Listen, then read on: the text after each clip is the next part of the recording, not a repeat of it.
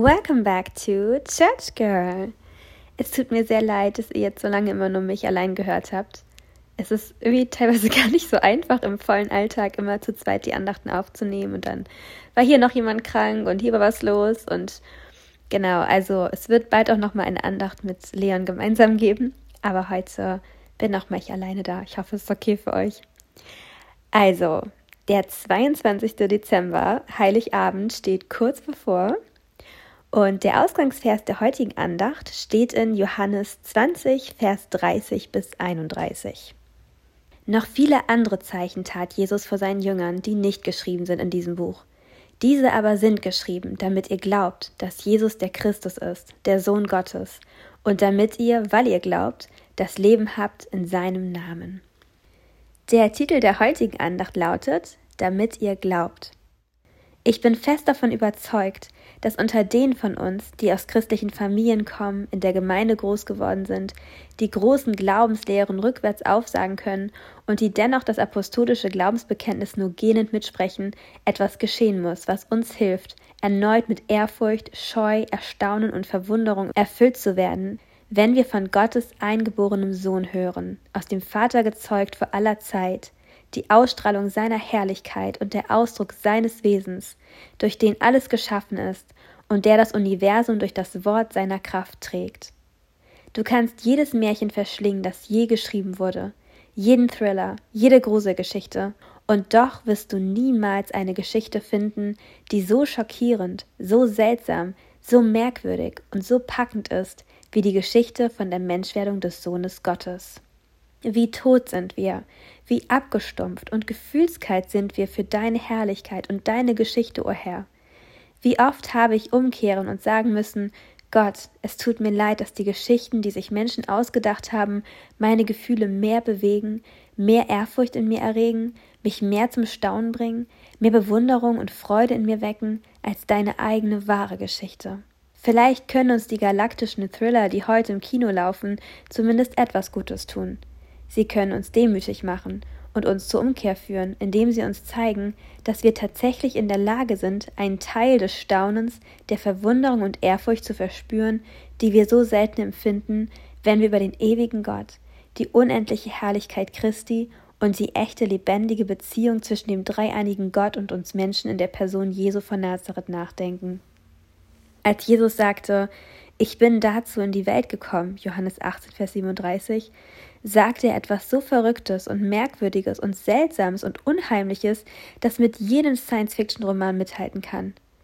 Oh, wie ich dafür bete, dass Gottes Geist in mir und in dir kraftvoll durchbricht.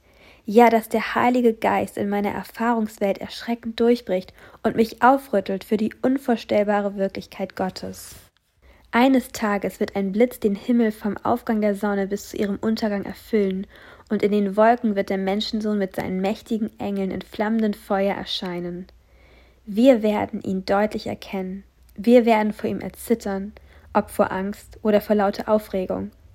Und wir werden uns fragen, wie wir so lange mit einem solch gezähmten, harmlosen Jesus leben konnten. Diese Dinge sind geschrieben, die ganze Bibel ist geschrieben, damit wir glauben, damit wir von dem Wunder überwältigt und aufgerüttelt werden, dass Jesus Christus der Sohn Gottes ist, der in die Welt gekommen ist.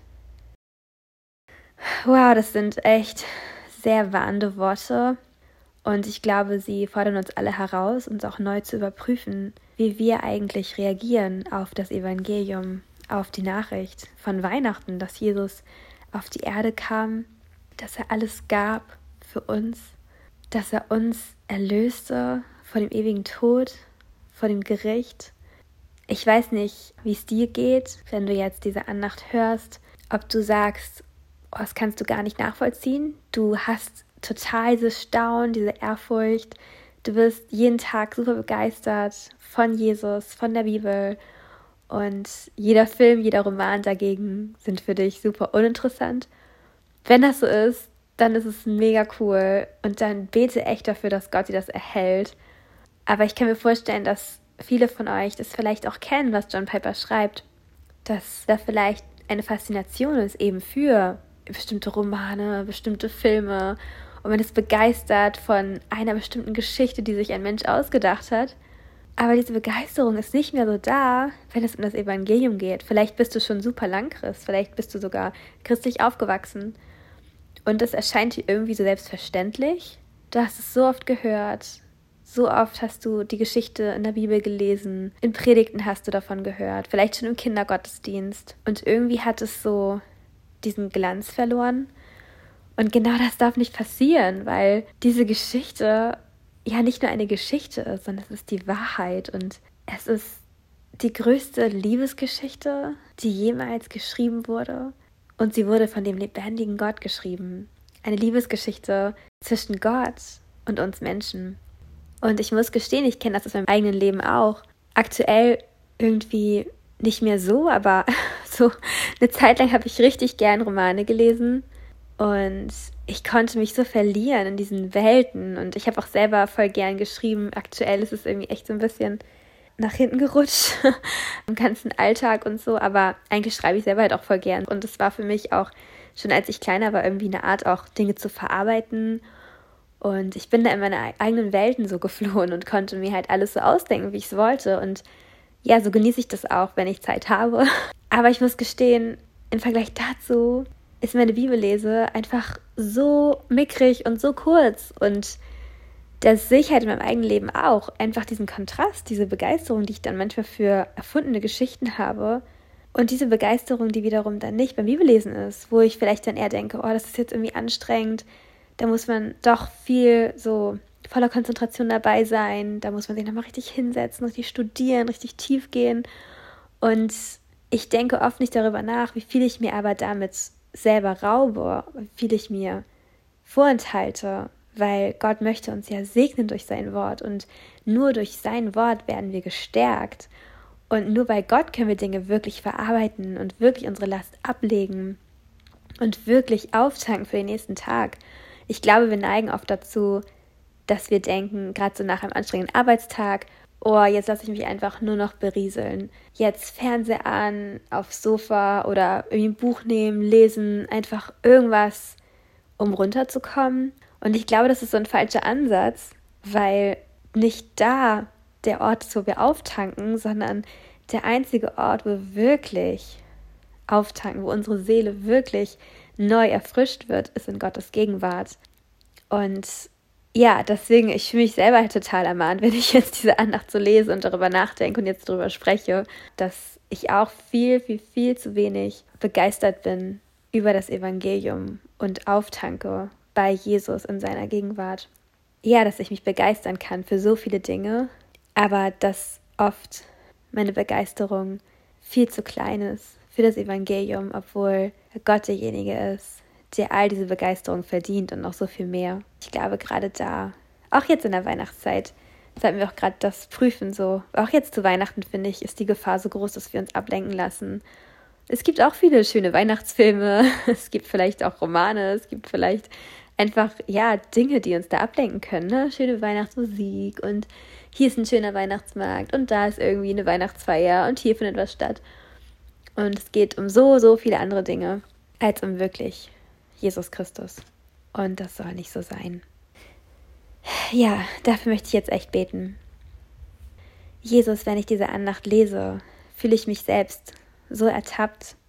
Ja, du weißt, dass ich oft in der Vergangenheit schon begeistert war von Romanen oder auch von schönen Filmen oder irgendwelchen Geschichten, die ich gehört habe. Und ja, Dinge, die mich faszinieren, die meine Gedanken einnehmen, wo ich dann ja beschäftigt bin mit bestimmten Themen, mit bestimmten Geschichten und ich verbringe Zeit damit, ich recherchiere vielleicht, ich investiere mich. Und so oft kommt meine Zeit aber mit dir zu kurz. So oft ist meine Begeisterung für dein Wort viel zu gering. Und so oft, ja, ist mein Fokus nicht auf dir, sondern auf Dingen dieser Welt. Jesus, ich möchte dich einfach um Vergebung bitten, da wo ich nicht dich im Mittelpunkt hatte und habe, da, wo meine Begeisterung für dich nicht ausreicht, sondern wo die Begeisterung sich fokussiert auf weltliche Dinge. Ich bitte dich, erneuere du mein Herz, offenbare mir die Bereiche, wo ich dich nicht an erster Stelle habe. Und bitte schenk mir, dass ich verstehe, dass du der Einzige bist, bei dem ich wahre Begeisterung empfinden kann und wo ich wahren Frieden finden kann und wo ich wirklich auftanken kann, wo meine Seele wirklich zur Ruhe kommt.